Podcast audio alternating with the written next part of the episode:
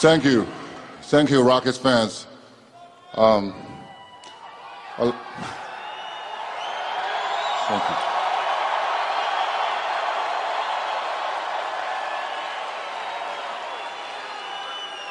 I'd like to, there's so many thanks I want to send to, but to Rockets, to the city of Houston, the community, and to Les, who brought this together.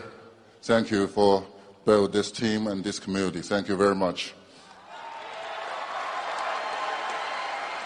Uh, first of all, you know, this uh, is during the Chinese New Year. I wish everybody happy Chinese New Year. 万事如意, which means make your wish come true. But when I'm walking this room, that I saw the numbers up there, almost there, that uh, I know my first wish in my year is already gone because I wish I get a 10 days contract.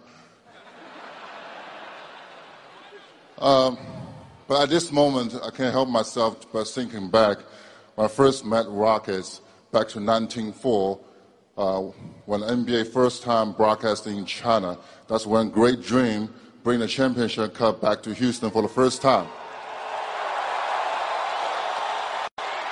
I know, I know many of you, or some of you uh, today here, uh, witnessed that moment. Just remember, there's a kids over 10,000 miles away do this, uh, see that too through the TV. That's where my dream started. Thank you for the memory. Thanks to my coaches, Rudy T, Jeff Van Gundy, and Rick Adelman.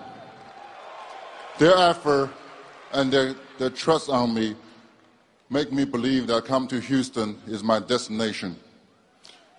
And every time when we're ready for the game at that turnover, ready for getting to the court, you know, it's out there, there's so many unknowing. Maybe a victory, maybe a loss, maybe a career high, maybe a career ending. But no one doubt that we will run out there fight for this city. Not only because we have the greatest teammate around us, and also we have a great fans here.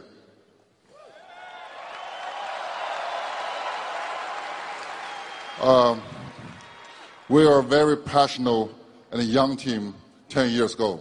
I, I believe the candidate Matama will agree that. Back then, I was chasing Steve Francis and Cuttino Mobley in the transition, just like there's two mini tanks dragging a huge Boeing 777 plane on the airport.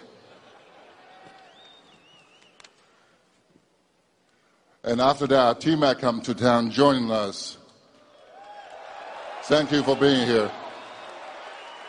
You know, there's so many unknown there, but just remember, give the ball to him when there's 35 seconds left.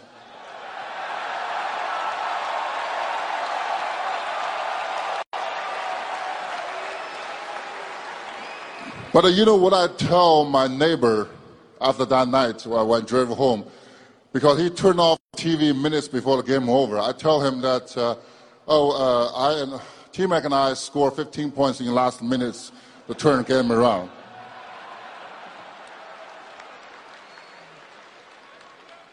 You know, back to locker room, Shane Battier always have us to bet on the March Madness. And, uh, you know, I'm not from NCAA, double A, I don't know much about it. But luckily, I never, I never won the what the hell I'm thinking award. You know how I do it is because I just simply to copy Mr. President the answer from the TV. I mean, the last one, not this one. I don't know this one, how this one do it.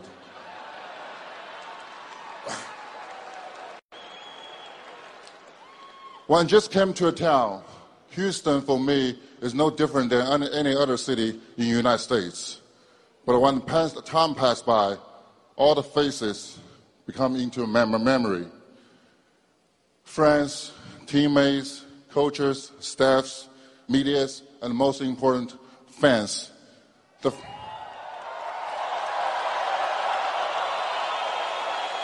the fans like Miss and Mr. Sawyer family right there.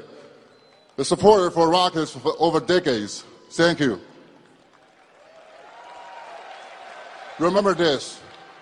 The Houston from now on for me is not just a simply a word, but every time when they mention it, your faces were in my memory, in my brain.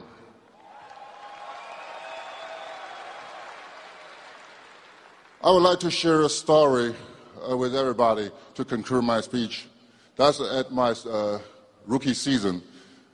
About the same time during the year, that's my first Chinese New Year for me and my family spent overseas outside my country.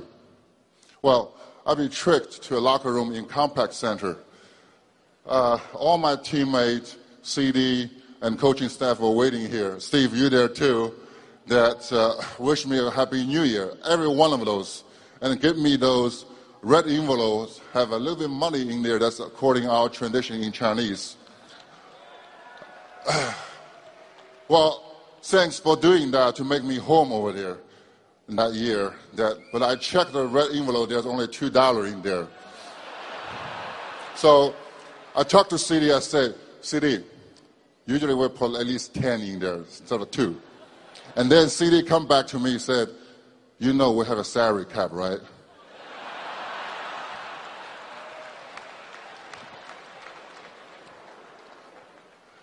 I still have one of those $2 bill in my pocket, and I cared since then. Because I know, because I know wherever I go and or how far I go, as long as that bill in my pocket, the home is with me. Thank you. Thank you for the journey. Thank you.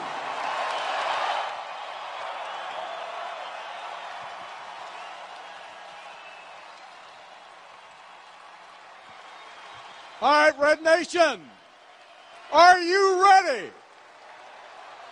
Everybody up! It's time to solidify Yao's place in history of this storied franchise. Let's look to the rafters of Toyota Center to retire the number 11 forever. Let's count it down, fans. Three, two, one. Yao